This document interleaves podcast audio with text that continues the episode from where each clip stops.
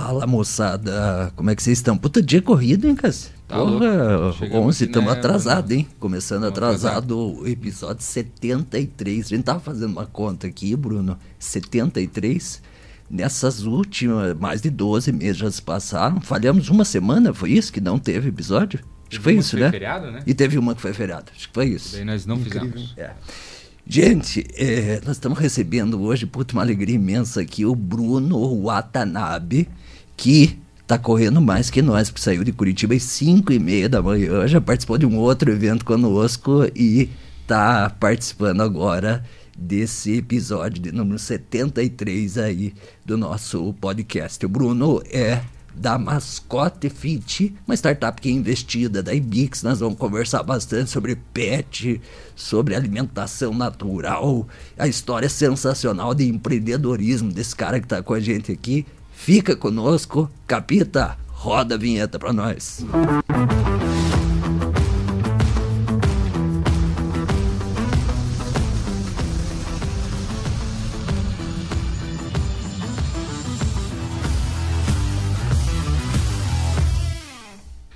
Tá com frio, Cassiano? Tá, tá de blusa aí, bicho? Tô, tô- não tô com frio. Tô com calor, na verdade, tanto que nós corremos.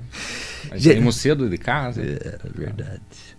Luciano Dol aqui, CEO da Ibix. Do meu lado, Cassiano Pikarski, copiloto, copilot. Desse episódio. Hoje desse episódio. Isso aí. Vocês já perceberam que a gente reveza aqui uma hora eu, uma hora eu, É. o Cássio. Brunão, obrigado, cara, por estar conosco aqui. Obrigado por confiar na gente. E a gente falava nos bastidores da alegria de iniciarmos uma, uma relação, uma parceria e poder conversar e você compartilhar com a galera, né, sobre a tua história. Não, pô, alegria toda minha. Num dia corrido assim, a gente. Acho que a única parte ruim é subir as escadas, né? Que nem a gente tava falando. Mas muito legal estar aqui em Ponta Grossa, participar do evento com vocês. E mais legal ainda estar aqui, né? Podendo falar um pouquinho do que a gente gosta, que é falar de cachorro, né? E inovação. Cachorro e gato, né? Cachorro e gato, cachorro e gato. É. Todos juntos aí nessa jornada natural. Legal. Mas antes de falar de cachorro e gato e, e desse dessa trajetória mais recente, eu quero resgatar um pouquinho assim o, o Bruno, né? Porque a gente, né, eu e o Cassiano, quando a gente começa, eu me lembro do primeiro dia que a gente conversou. Eu vou confessar para você, a gente a gente fica assim, quem que é esse cara? Né? Quem que é esse cara que está por detrás desse negócio, né, Cassiano? Qual é o, o, o histórico dele? Qual é a paixão que ele tem pelo negócio? Né? Então eu queria que você contasse assim, quem que é o Bruno? Como é que começou? Como é que o Bruno virou empreendedor? Né? O que que, que, que, que aconteceu? Você sabe né? que nessas primeiras conversas a gente tem, normalmente a gente conversa, a pessoa, eu Dó já, putz, cara, a gente fala assim, parece ser bom, esse cara parece, gostei dele, né? É, você foi um desses caras e, e, assim, é, normalmente essa primeira impressão, sim, a gente acaba é, levando e, e, enfim, é, não sei se é isso é meio de professor, né? De você ter uma, uma, uma vivência É. de, de, de ver as pessoas e você até da postura mesmo. Daí você veio. A gente tem um programa aqui que é o, o, o Inbix Day, né? A gente traz três, quatro startups todo mês para para a rede de investidores aqui da, da Inbix, né? Para o nosso grupo, basicamente, e, e traz para o pitch, né? A gente já trouxe vários de Curitiba, Que é o que o Bruno participou. que é o que o Bruno participou. E ele veio presencialmente aqui. Ele, posso ir presencialmente? Pode. Daí deu mais um ponto positivo. Não era né? obrigatório. Não era obrigatório. Podia ser online. Ele veio, trouxe o produto, mostrou, ficou. Né? É, o- ele e o Patrick, que é o outro sócio da mascote, né? vieram os dois, dois. e tal. Então, é, es- essa postura, esse posicionamento pro empreendedor, ele, ele vale muito, né? A gente, é, não só pro empreendedor, né? Mas a, a forma de se comunicar, É. de se, de- Tem aquele ditado né? famoso, né? Que diz assim, ó, a gente vê o cavalo, mas tem que ver o jockey. É. Quem é o jockey? Pô, muito obrigado aí pela confiança. É, já adiantando um pouquinho, Patrick queria muito estar aqui. né? A gente está numa mudança de planta exatamente amanhã, então ele está segurando as pontas para a gente lá.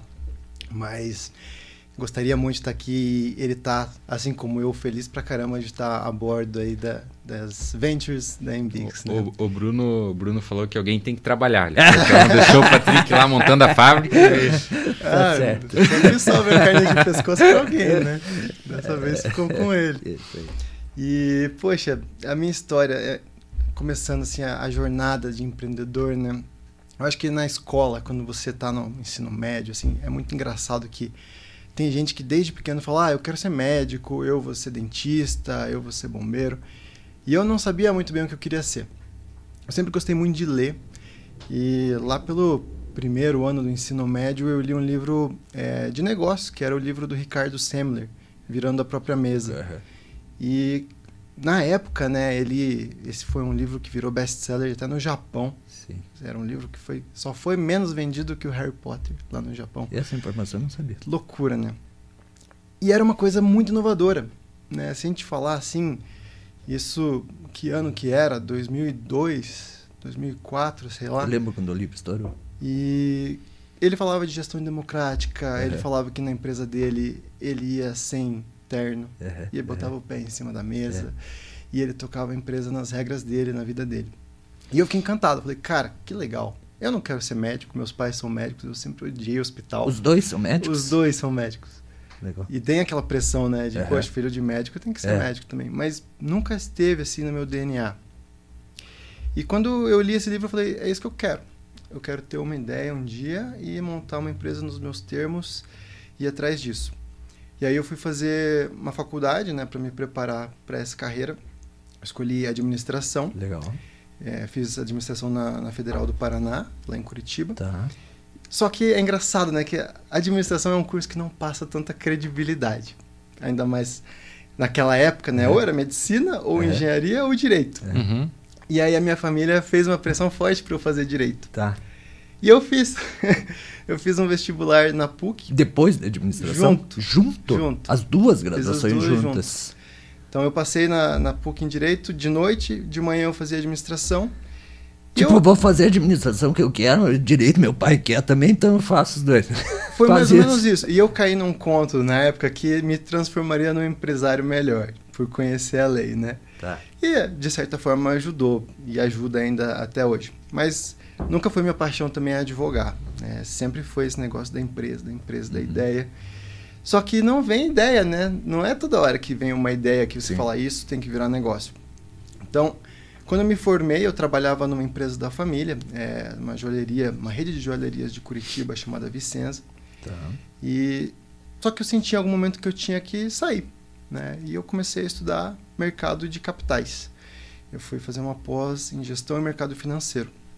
E no que eu comecei a pós, a minha tia, que era dona da, é dona da Vicenza, falou: "Ah, você queria abrir uma empresa? Por que a gente não abre uma empresa juntos?" E aí a gente abriu o meu primeiro negócio, que não tem absolutamente nada a ver com cachorro, que era a Pietra Coralli. Era uma Uhum. loja de semijoias em Curitiba, é, dentro do shopping Curitiba, né? Era um, era um quiosque. Uhum. Uhum. E aí que entra esse início, né, da jornada empreendedora e os altos e baixos que ela tem. Então, poxa, eu estava realmente satisfeito, finalmente tinha aberto meu próprio negócio. Tá. Estava feliz em tocar o mundo nas minhas próprias regras. Era você só de sócio nesse negócio? Ela também era sócia, Sim, mas não, basicamente eu tocava, você tocava, tocava o negócio. É. sozinho. Ela ajudava muito assim na parte de escolha de sim, peças, sim. de compras, Uhum. né? Mas ficava nos bastidores, mas Isso. tá, e, perfeito. e o operacional Entendi. eu que tocava lá. Uhum. E aí que entra a primeira grande lição, né? Se você olhar pra mim, eu não sou um cara que usa um monte de joias, É. adereços. Eu tenho um estilo um pouco mais minimalista. Uhum. E como é que você tem uma empresa que você não tá tão alinhado com o propósito? Como é que você vai vender um negócio que você não compra, né? E compra Cara. não no sentido literal, às vezes, o conceito, né? Você não vê, você não acredita naquilo que você está vendendo. É, É, é, foda, é né? difícil, você até cria narrativas É. dentro da própria cabeça, assim, sabe? Você entende que é um presente, é um momento especial, é Mas uma parece meio lembrança. artificial. né? Mas não estava no meu DNA também É. isso. E junto com isso, a semijoia ela é um produto que é difícil de trabalhar, porque o posicionamento de mercado é complicado. Uhum. Você não está numa classe A que pega joia Uhum. e nem num produto de é, massa como bijuteria. Certo. E aí veio aquela crise da marolinha, né, em 2013, se não me engano. Tá. E o meu negócio ficava indo para cima e para baixo. Difícil pra caramba de tocar. E ele começou a dar prejuízo, prejuízo, prejuízo. Achei um, uma vaga de emprego numa startup de Curitiba chamada Solves. E eles me contrataram lá para trabalhar a tempo integral, Uhum. com a loja aberta ainda. Então nessa época eu ia para o escritório, trabalhava de manhã, na hora do almoço saía correndo e ia para a loja, que era perto, voltava para o escritório. é, Ou seja, eu tocava. estava vendo o barco afundando, sabe, puta, eu preciso viver. E foi buscar uma solução de ter um emprego CLT normal, enquanto o negócio ainda estava aberto. Era Exatamente, é. isso? Tá. Eu- E nos primeiros meses, assim, todo o salário que eu ganhava praticamente ia para a empresa. Aham. Né? Ia para lá para pagar folha, para pagar Sanear fornecedor. Uhum. Até que chegou um momento que eu falei, não, esse negócio não tem mais futuro, é melhor encerrar. Né? E eu tô gostando pra caramba do que eu faço agora. Tava trabalhando na, nessa startup que faz totens de pesquisa eletrônica. Então eu tinha contato direto com empresas grandes, né? com Uhum. pesquisa de satisfação. é, e era muito interessante. E era uma, uma startup que estava no começo ainda. Então é aquela empolgação. Uhum. Né? Decidi fechar a Pietra, fiquei atulhado de dívida, um monte de conta para pagar. Uhum. Mas estava lá com um emprego legal, ganhando razoavelmente bem e, enfim, mais estável, né? Uhum. Enfim, trabalhei lá por três anos, só que em algum momento o bicho do empreendedorismo vai e pega de novo, né? Não adianta. E, Mesmo depois de ter levado uma paulada. cara, é impressionante, né? É, é que nem bebida. Você fala, ah, nunca mais vou beber. É quando você vê que você tá abrindo um negócio de novo. Pô, no outro dia Você você tá chega de de ressaca, nunca mais passa dois, três dias você já tá. Opa, já, É mesmo. vamos tomar um golinho aqui, viu? Não, e aconteceu exatamente igual a bebida, né? Porque no dia que eu quitei as minhas dívidas, a gente começou a abrir a mascote lá, eu e o Patrick. Então a curou a a mãe e o ressaca. pai? A mãe e o pai, o que, que falaram? Cara, eles Porra, sempre foram filho. muito, É. muito apoiadores, assim. Gostaram da ideia, a ideia da mascote, É. sempre me apoiaram bastante, assim, nisso. Então, foi bem legal, assim. Bruno, o que, que, você, o que, que você mais aprendeu com o case da Pietra? Cara, eu fui me tocar disso, eu acho que uns três anos depois que eu fechei. Que eu deveria ter pivotado o negócio. Né? Qual que era o problema? Posicionamento.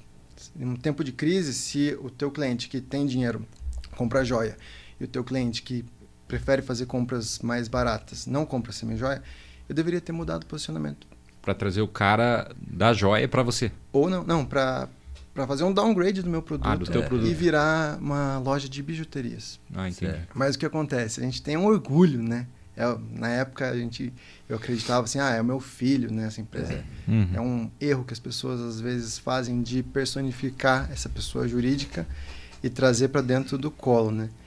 E aí é difícil você fazer um downgrade do produto. Você fala, tá, agora eu vou vender um negócio de menos qualidade, mas eu vou vender mais. Uhum. Mudar era- a persona, né? Mudar tudo. E era um teste, assim, ó, facinho de fazer. Uhum. Se eu tivesse, por exemplo, no último ano da empresa lá, é, e trocasse um mês de compras de estoque do meu produto por um mês de compras de estoque de bijuteria, eu teria muito mais estoque. Entendi. Daria para girar muito mais. É. E às vezes venderia mais também, né?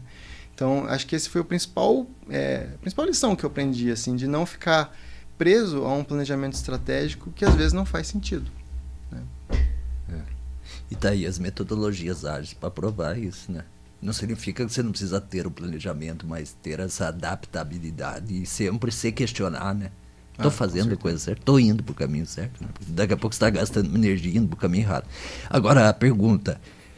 É, tá, você foi pro segundo empreendimento, contou essa história e tal. E como é que foi parar na história de pet? Que, que, qual foi o driver disso? É, Então, eu sempre gostei muito de cachorro, né? Eu, quando era criança, tive um Rottweiler, que era o meu xodó.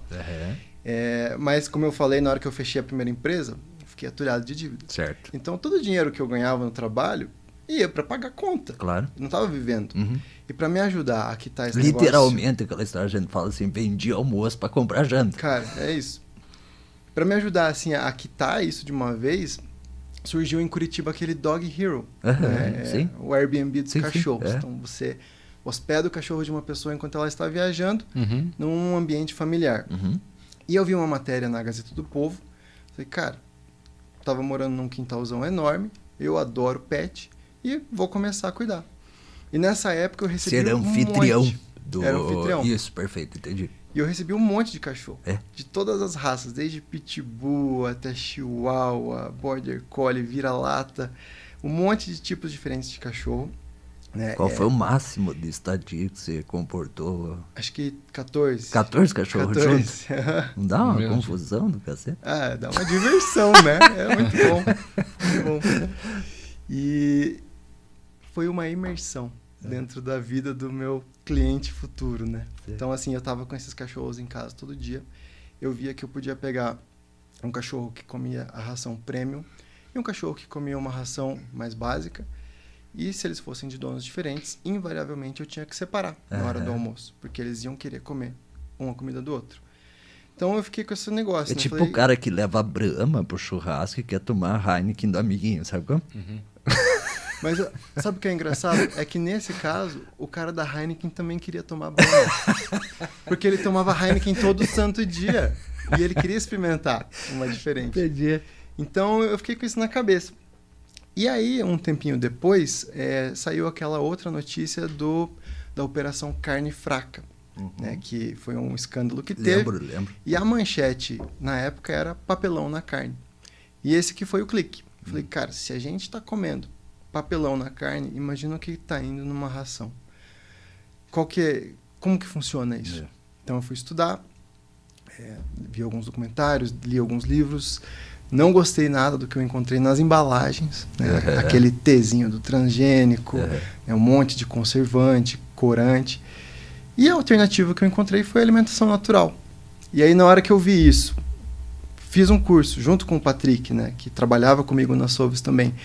E comecei a dar para os meus cachorros. Conheceu o Patrick na Souza. Conheci na Solves. Legal. Legal.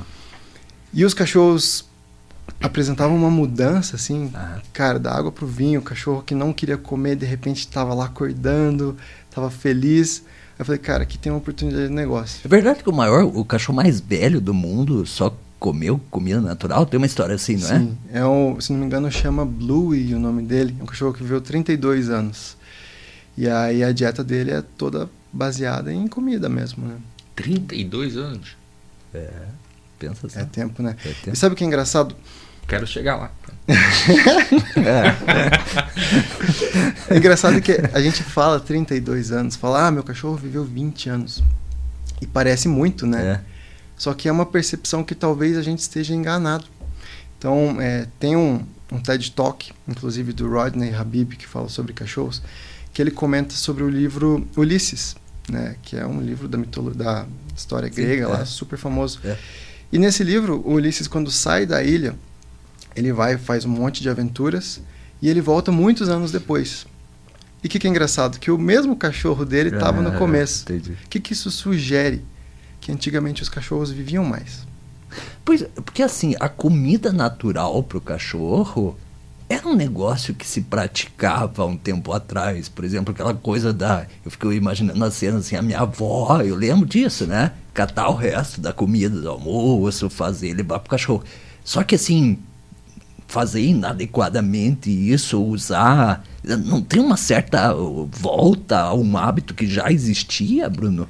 Com certeza. né? A alimentação natural que a gente pratica hoje, ela é bem diferente dessa alimentação Que a avó que a fazia. avó fazia, Tá. né? Que eram basicamente as sobras, né? Isso. Então, É, tem isso, né? É. Era, o- era comida natural, mas era o que sobrava, né? totalmente. É. Mas é muito engraçado, assim, que se a gente for pegar um pouco da, da evolução do que aconteceu na alimentação pet nos anos, né? Os cachorros, eles estão com a gente há 10 mil anos, com o ser humano. Tem alguns estudos que indicam, inclusive, que eles foram o motivo principal do Homo sapiens ter predominado em cima do Neandertal. Porque tinha essa sinergia, né? tinha essa empatia, e aí o cachorro ajudava a caçar, ajudava a proteger o acampamento, Uhum. fazia o alarme. Então, isso ajudou os dois. A indústria de ração, ela começou faz menos de 100 anos. Então, não é nada na Entendi. história, né? Só que, ao mesmo tempo que trouxe, assim, é, um produto diferente né, do que a gente faz com alimentação natural, a indústria de ração trouxe muito conhecimento. Tem Sim. muitas pesquisas, tem muito investimento em nutrição. E isso Ela não é um deixou de ser uma inovação, né? Totalmente. Eles foram sim. extremamente inovadores. Sim, sim, sim. Né? Eles pegaram, fizeram um produto novo com um é, tempo de prateleira alto, sim. né? E que conveniente, conveniente, super prático. Então, além de mais, além de tudo, eles investiram para entender esse produto. E a nossa alimentação natural é justamente isso: é pegar os ingredientes que a nossa avó usava, uhum. né? Só sem que, sobra. Sem sobra, só que na mistura certa, com balanceamento, é. com as receitas feitas por veterinário nutrólogo mesmo, né? certo. né? Balanceado em software, para que a gente atinja o que o cachorro precisa para ter uma nutrição mais legal. O Bruno, quando a gente começou a conversar, eu falei, Bruno, cara, você não, não mandaria aqui em Ponta Grossa para mim um box aí com os kits pra gente experimentar, né? Não, mano, sim. E aí ele mandou para mim uma caixa, 30 box assim, congelado, né? Os kits, né? Cara, quando eu olhei ali, frango desfiado, sei, eu pensei, cara, quase que eu como esse negócio aqui. e mais ainda, daí eu moro num condomínio, olha que coisa interessante. Falei, ah, eu vou permitir que outras pessoas também, aqui meus vizinhos, é, experimentem, né? Falei, gente, mandei no grupo do condomínio, ó, oh, tá disponível aqui, eu vou deixar na portaria aqui, as caixas, pode pegar lá. Cara, 15 minutos, acabou. Acabou. Todo mundo tinha, tinha pego, né? Então, puta, tem uma. Assim, assim a, a, a qualidade, o cuidado né, dos, dos kits e. É sensacional, porra. É a experiência do consumidor. Veio com a fotinha da pitica. E daí surge um outro problema, né? Porque é a pitica acostumada com uma ração, ou um mix de ração com, com um caldinho ali. A hora que pegou aquele kit ali, como é que faz para voltar? É. o outro enrosco. Mas sabe que essa foto que a gente pôs da pitica e a foto que a gente põe de todos os cachorros, ela tem uma explicação lógica, né? É claro que é um negócio super fofo, né? É uma coisa que adiciona na experiência Lógico. do cliente. Mas a, a gente começou a pôr isso porque tinha um tio que comia comida de cachorro. Ele chegava. Isso aí, então. Era um tio de um cliente que, que queria comer. Um belo dia chegou em casa lá pelas tantas de madrugada, abria a geladeira e mandava, mandava ver a comida do cachorro. Então, para identificar bem assim, a gente falou: não, vamos pôr a cara do cachorro na foto aqui na, na, na embalagem para não acontecer isso. E a comida é comida mesmo, né? É. Então, assim, eu, eu brinco com aquele fundo de verdade que tem dias que eu tô comendo miojo e o meu cachorro tá comendo tilápia. Então, tilápia, é uma sacanagem. kit, um tilápia, é, Eu lembro assim, quando a minha irmã é médica veterinária, né? Daí a gente tava começando a falar com a mascote e tal. Aí eu falei, ó, tem uma startup que a gente tá conversando que faz comida natural para pet. Ah, pois é, tem que ver isso aí. Deu, por quê? Não, porque hoje em dia tem um monte de gente que começa a fazer em casa, mas daí você não tem o balanceamento, daí chega às vezes, o, o, é, acaba desnutrindo o, o animal, é. por exemplo, porque ah, ou falta proteína, né, que nem antigamente a sobra. É, o bife não sobrava né, no almoço é, ali para dar é. para o peixe, então era uma sobra, mas talvez não era balanceado. Eu falei, boa, entrei no site, de, eu já sabia da, da formulação por nutróloga veterinária, da mascote, Daí tem lá, né, toda a, a informação nutricional de cada receita, de cada perfil de, de animal e tal. Aí até mostrei, ó, dela, ah, legal, porque, porque sim, a, a própria alimentação natural, sem o, o cuidado ali do, do veterinário nutrólogo podendo balancear, talvez falte nutriente, isso Lógico. pode gerar outro problema também pro, pro próprio animal, né? Processo produtivo, né? Fala um pouco disso, Bruno. Como é que é o processo produtivo, essa questão, esses Tem cuidados? suplementação, não tem? É. A, como que é formulado? Vocês têm uma fábrica, né? Conta um pouquinho disso. Legal. Então, só voltando um pouquinho uhum. antes, para é, aproveitar esse gancho né, que você comentou da sua irmã, uma das coisas que eu mais gosto do jeito que a gente trabalha é a assinatura. Porque todo mês a gente está conversando com o cliente, toda uhum. semana, às vezes. Então, assim, por mais que o nosso produto seja completo, seja um produto balanceado, feito para o cachorro na fase que ele está, nutrição é um negócio para nós humanos que evolui constantemente e para os cachorros também tem que ser. Então, a nossa ideia como startup é acompanhar essa evolução do cachorro em todas as etapas da vida dele. É, a pessoa e o cachorro eles podem estar comendo saudável a vida inteira e de repente apresentar algum outro problema de saúde, alguma condição mais específica. Uhum. Né? Então, só dando um exemplo, um cachorrinho idoso ele tem uma mudança na dieta. Porque a gente passa a suplementar com mais condroitina. Tal como é o ser humano, né? Com mais L-carnitina. Né? Para que o cachorro tenha menos quebra muscular. Puta, que isso é animal. Tenha articulações é, literalmente é animal. Mais né? saudáveis. É. Então, é, essa é uma das coisas que a gente mais gosta de trabalhar com assinatura. Uhum. E falando um pouquinho do processo produtivo, né? Então, hoje a gente trabalha com uma cozinha industrial. É, todos os ingredientes que a gente usa, eles são de qualidade de consumo humano. Então, quando a gente fala de insumos, é, a carne que a gente compra vem da, da do frigorífico Argos, vem de consumo para comida para a gente Sim, comer é, mesmo, né? É, o frango da Seara, né? Vem aí é, tilápia da Cevale, são todos fornecedores que você conhece. Uhum. É, a parte de hortifruti, de verduras e legumes, eles chegam fresquinhos todos os dias para nós, direto do Ceasa, lá de, de, Curitiba.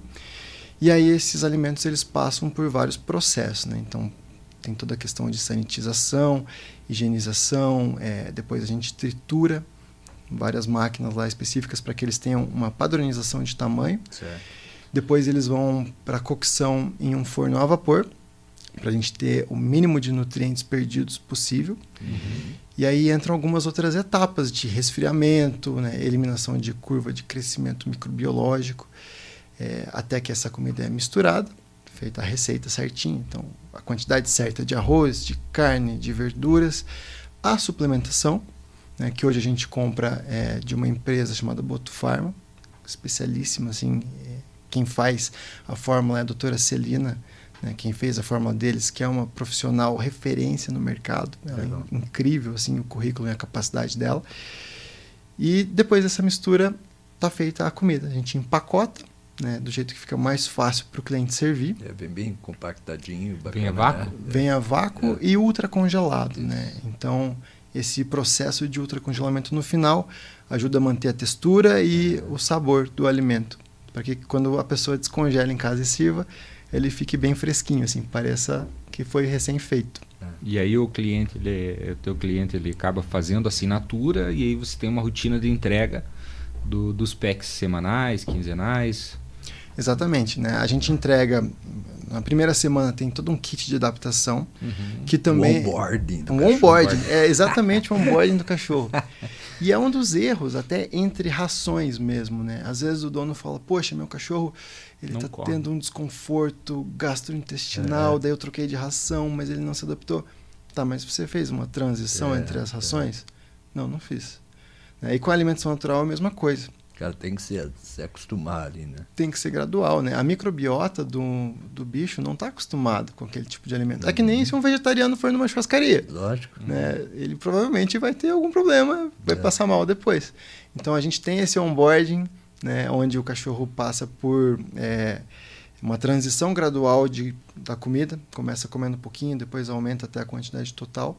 Acompanhada de probiótico, né? para a gente dar uma é, um upgrade na flora uhum. intestinal e com acompanhamento da equipe, né? Então, qualquer dificuldade, qualquer dúvida, tem todo um guia lá explicando como descongelar da forma certa, como lavar o potinho de comida do cachorro. Não, e veio, para mim, veio é, alguns outros acessórios juntos, né? Até de. Conta um pouco, é, veio uma. Um, pro, pro intestino ali, o que, que ele.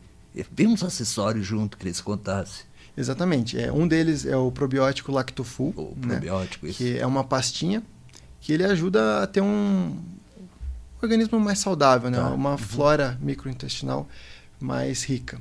E esse é um dos outros pontos que são que é, que é muito importante dentro da nosso trabalho. Uhum.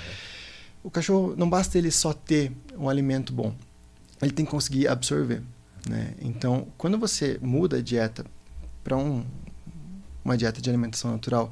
E ele tem esses micro-organismos é, dentro dele, ele consegue absorver os nutrientes, ele tem os benefícios. É aquele negócio que eles chamam de biodisponibilidade, né? No caso, né, você, humano tem isso também, né? Você está tomando um suplemento, alguma coisa, você ingere alguns outros tipos de alimento para melhorar a disponibilidade para o teu organismo receber aquilo, né? Exatamente. Às vezes não é só o suplemento, mas algum composto junto, né? E isso reflete depois em imunidade, Sim. reflete depois em melhoria do pelo, né?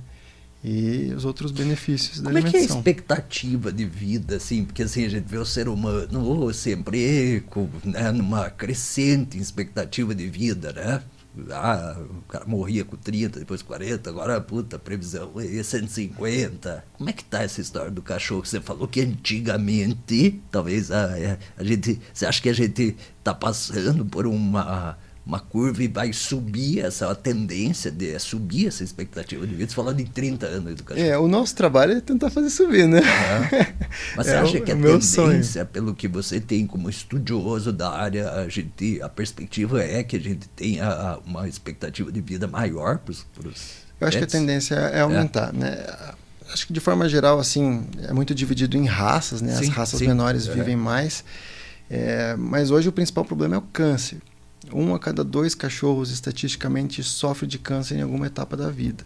É mesmo? É, é o mamífero com maior incidência. Uhum. E então tem vários fatores que influenciam, né? Fatores externos, estresse e, e acabam morrendo de câncer, efetivamente. Se dá para dizer que 50% das mortes de cachorro é por conta de câncer, não? Ah, eu não sei dizer. Não, não tá. sei estatisticamente é, tá, assim tá. completo. É, mas é, existem estudos com alimentação natural que a tendência é aumentar em média dois anos a mais. É. Né? E a gente acredita que dá para chegar é, aos padrões de antigamente, assim, cachorros com 15, 16, 20 anos ser uma coisa normal. Né? Justamente pela qualidade dos ingredientes que sim, come. Né? Sim, sim. Não, e assim, puto, cachorro comer, porque o Cassiano sempre fala, a gente tem hoje mais, mais pet que, que, que No Brasil, que, né? Tem mais Brasil, pet Como é que crianças, é esse número? É. É isso, né? Estatística, acho que não foi vocês que trouxeram, eu, eu li em algum lugar aí que hoje a população de pet é maior que a população de crianças no Brasil. Não, é um, é um mercado muito. É um mercado incrível, assim, em termos mundial. Em termos mundiais, o Brasil é o terceiro maior mercado pet. Né? Ah, é? É, perto dos Estados Unidos e da China. Você fala pet, cachorro e gato. Cachorro e gato. Tá. Então, o brasileiro tem um carinho muito grande pelo cachorro. Cara, é raro você, por exemplo, que nem eu moro num condomínio, cara, todo mundo tem cachorro é raríssimo, né? O cachorro, o gato, é raríssimo o cara não, não ter, né?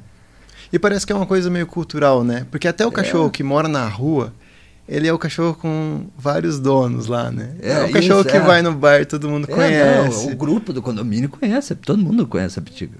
a Pitica tem uma história interessante de contar. Ela, eu não queria ter cachorro em casa, não queria. Aí nasceu meu primeiro filho, os dois tá um pequenininho, minha esposa falou, não, vamos comprar cachorro. Eu falei, não, amor, não vamos comprar cachorro, não quero cachorro, não quero, não quero, né? Tá. Aí eu viajei um dia, né, fiz uma viagem tal, voltei num sábado. Quando eu cheguei em casa, eu achei minha esposa e as crianças meio diferentes, sabe? Estavam meio... Né? Querendo contar uma novidade. Não, não, não, não, sabe? Não, vamos lá no fundo da casa. Eu falei, Pô, tô chegando agora, tô cansado, fiquei três, quatro dias que fundo. Cara, não, não, não, não, vamos, vamos. Daqui a pouco chego lá, a pitica. Cara, fiquei brabo. Falei, ah, eu não acredito. Não, puto, o João, meu filho, mas era quando chegou lá e viu a pitica, nossa, foi amor à primeira vista. né, né, né, né, né. Eu fiquei, puto. Hoje eu chego em casa, quem é a primeira pessoa, primeiro ser que me recebe em casa? A pitica. A pitica. Você pensa, puta, sem a pitica em casa não dá, né? Então se cria uma relação, né?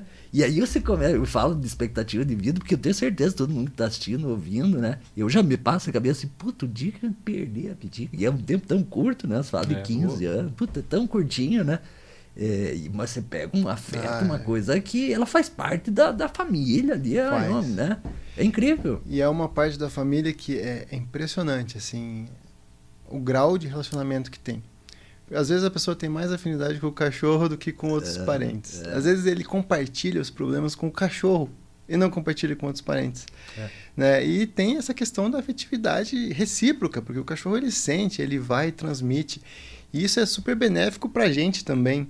É, em termos de imunidade, de É. saúde, né? Até com criança. Não, eu descobri depois, Bruno, descobri não. Eu me convenci que eu estava super errado em não querer ter o cachorro. Então foi a me- melhor experiência. Meus filhos adoram. Puta, é uma, uma questão emocional, uma coisa sensacional. Já Que- fez, já fez a camiseta com a cara da Não Pitica? fez, não Tem que fazer ainda. assim.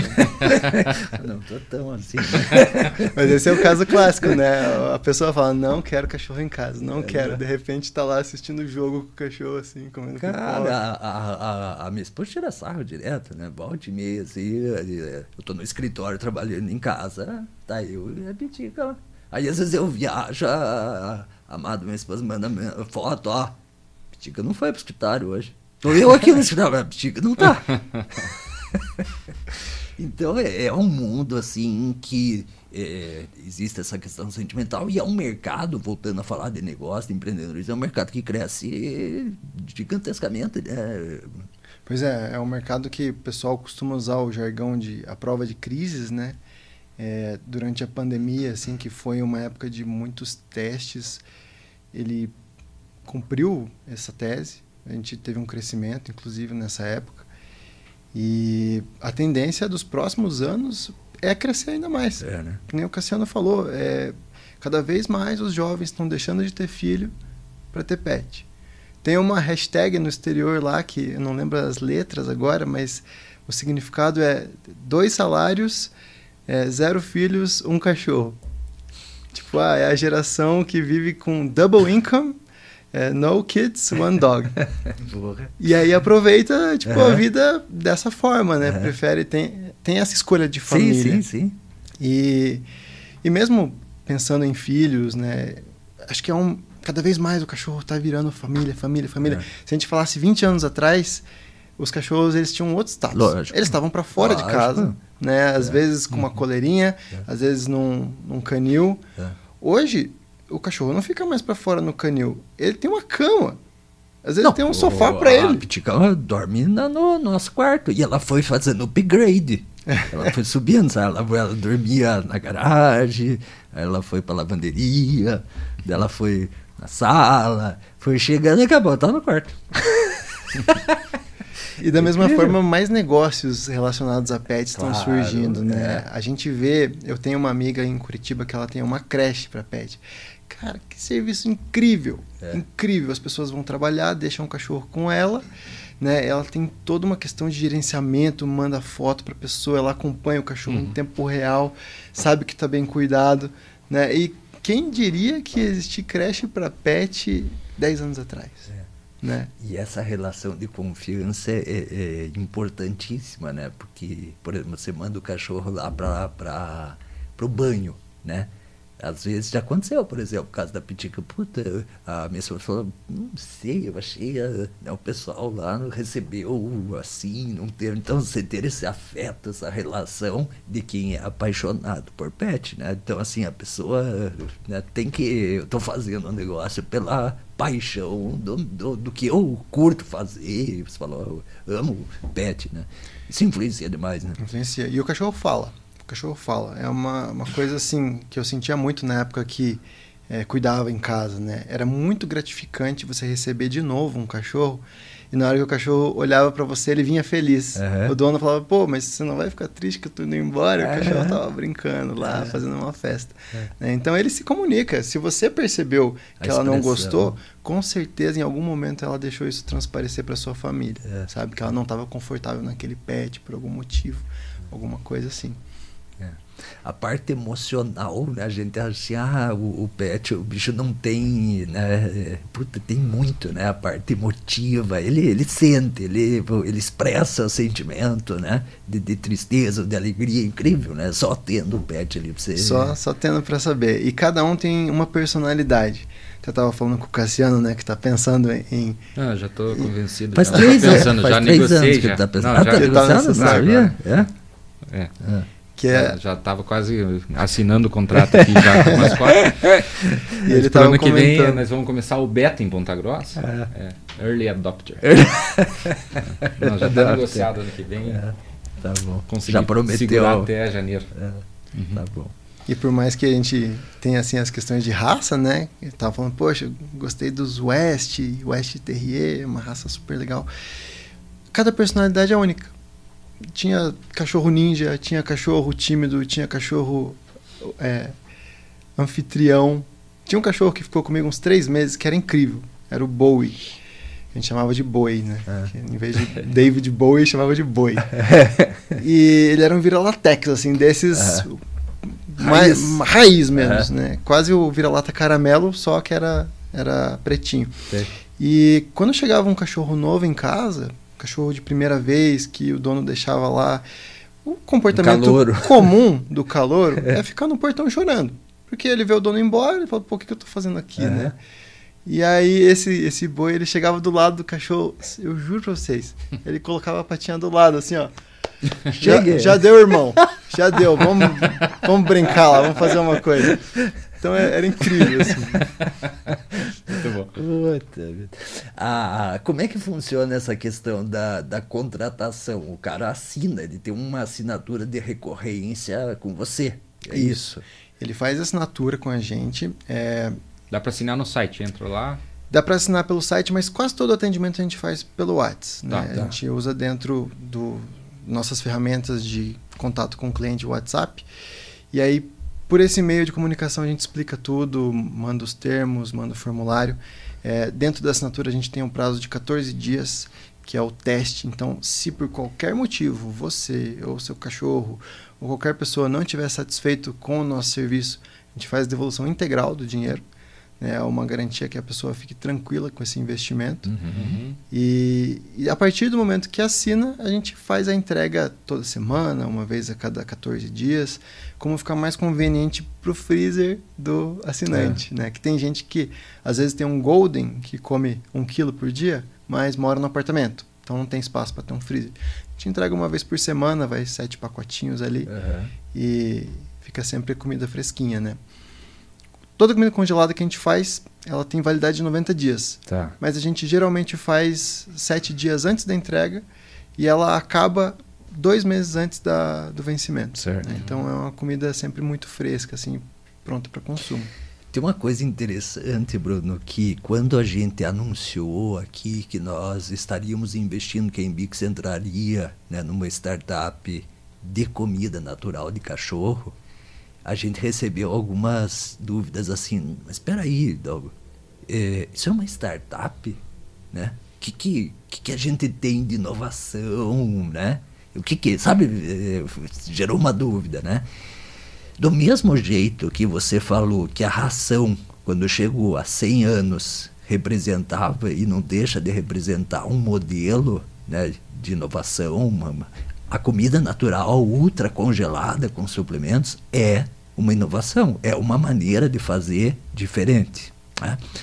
Segundo aspecto, você permitir que o cara faça uma recorrência, assine, simplifique, eh, chegue em casa, né, tenha uma comunicação, tenha uma interação, puta, isso é um modelo inovador de negócio, né, a economia da recorrência. E o terceiro aspecto que é legal é você tem escala, né? Você tem, agora falando como negócio, né? No momento que você constrói um produto, que você formata, que você tem uma linha, que você tem uma fábrica, né? E você permite atender 500, 700, 1000, 2000, 5000, você tem escala. Então, você começa a encaixar eh, conceitos de uma startup que de fato vocês são. Né? Então, às vezes as pessoas acham que startup tem que ter um, um software, tem que ter um foguete, tem- né? Não. né? É um negócio escalável que tem recorrência, né? que tem um modelo de negócio inovador e ok, tá tudo bem, né? Totalmente. Nem toda inovação vai ser o chat GPT. Exatamente. Nem toda inovação é disruptiva. É. é o case da Starbucks que eu estava comentando. Comecei a ler o livro do antes. Starbucks também. Começou, Tô no cara, comecinho. é incrível. E o que, que os caras, eles inovaram Então, na no, parte no que ele mercado. fala que ele, que, ele, que ele é do, do Brooklyn lá, que ele começou, que ele começou a trabalhar na, na Starbucks, na Starbucks né? com, Bem no é, comecinho. Começou com vendas. É. E a Starbucks Os vende café. Do Brooklyn. Eles vendem café. É. Como é que esses caras inovaram? Pois é, é. Eles inovaram na experiência. É. Né? Então, tudo isso que você falou, é, da nossa assinatura, do modelo de negócio, essa inovação muitas vezes parte da experiência, né? É de você ter alguém que acompanha a dieta do teu cachorro, que é alguém que fala, poxa, seu cachorro emagreceu, então a gente tem que mudar alguma coisa, é. sabe? Ah, agora é inverno, o consumo calórico vai ser maior, né? Vamos dar um, um, uns graminhas a mais por dia. E, e essa experiência é uma coisa que as pessoas não tinham antes. E nessa linha começa a entrar uma série de oportunidades e perspectivas, daí sim, de usar a tecnologia da informação para monitorar, gerar insights, né? E aí sim você pode até ter a tecnologia da informação junto, agregado com o modelo de negócio inovador que você já faz, né? Totalmente. É, o mercado ele vai trazer oportunidades para diversos crescimentos e diversas inovações, né? É, um exemplo bem prático mesmo. Hoje dentro da mascote a gente trabalha com algumas ferramentas que são internas nossas, feitas em no code. Uhum. Então, é, a gente não precisou contratar dev para fazer um funil de vendas que manda um orçamento automático, certo. personalizado, com a foto da pitica lá. Legal. Sabe? E às vezes outras ferramentas do dia a dia, né? É. Então a oportunidade vai ter de monte, com certeza. Puta que legal. O que, que dá para esperar da mascote aí nos próximos anos? Qual que é a perspectiva que a gente tem do negócio aí?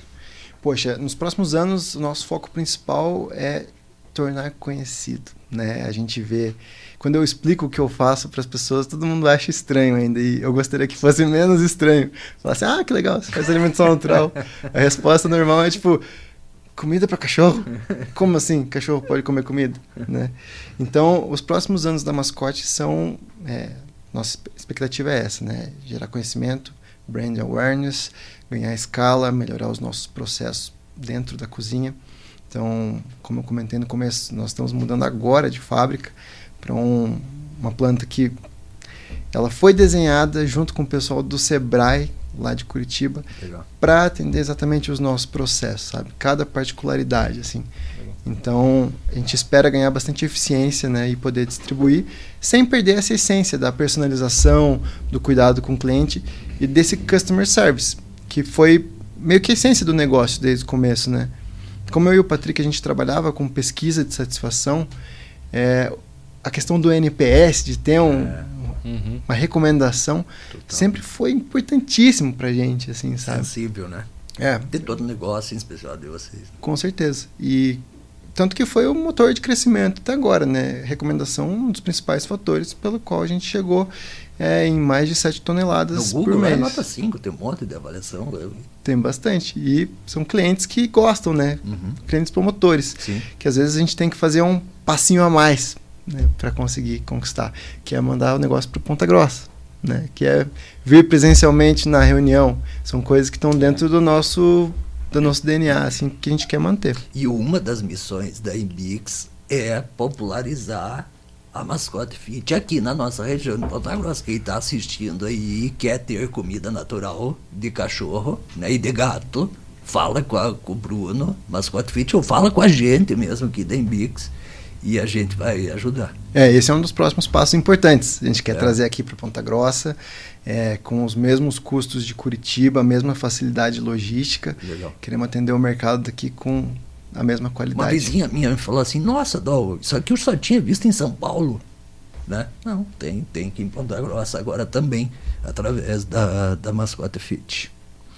Cássio. É isso aí. O Bruno trouxe pra gente assim, tamanho de mercado, expectativa, né? A gente falou a propaganda da super, do, do intervalo do Super Bowl lá, né? De, é. um, de um concorrente da mascote dos Estados Unidos, né? Que também acaba fazendo.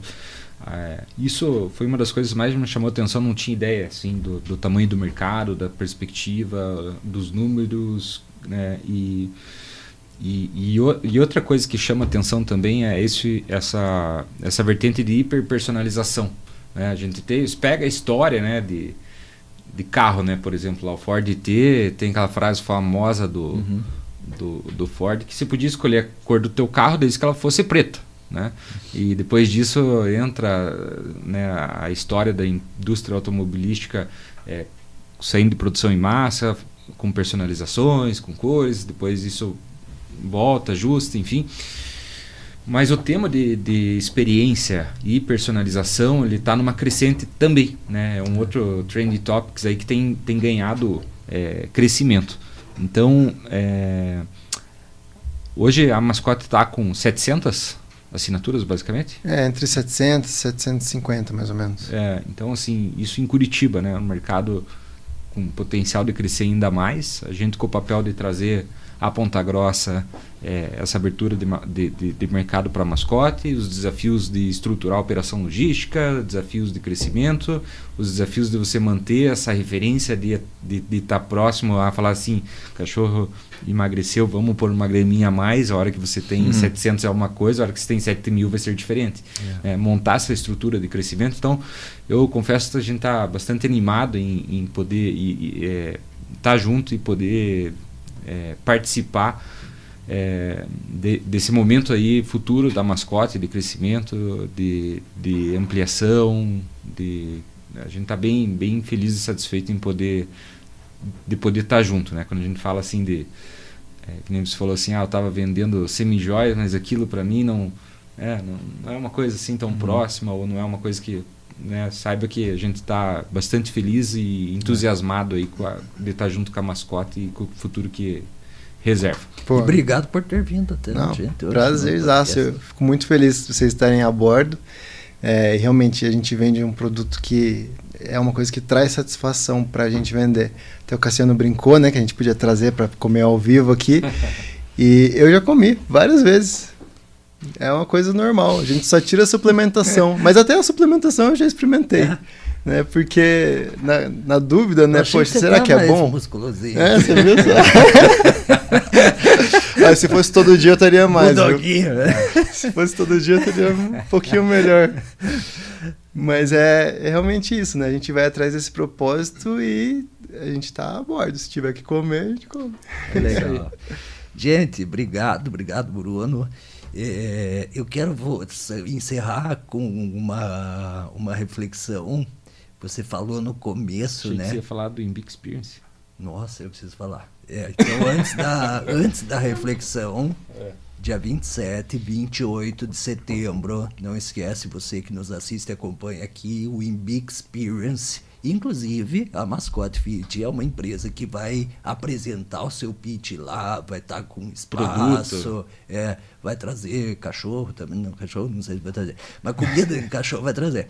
Dia 27 e 28, entra aí, tem o QR Code aqui na tela, é isso, capitão? Não tem? Vai ficar na, no, na descrição é, do vídeo aqui. Em bigexperience.com.br. Segundo lote de ingresso, corre lá. Tá, expectativa, já tá com expectativa passar de mil pessoas no evento. Né? Super legal. Contamos com a sua presença. E para encerrar, eu quero dizer o seguinte, que você falou assim, putz, a, né, os teus pais médicos, né, e você com o sonho de empreender, né?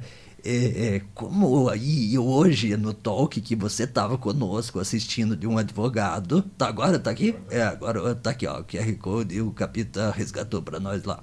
E hoje no talk é, com um advogado ele falou assim: o Brasil é um país hostil para negócios, né?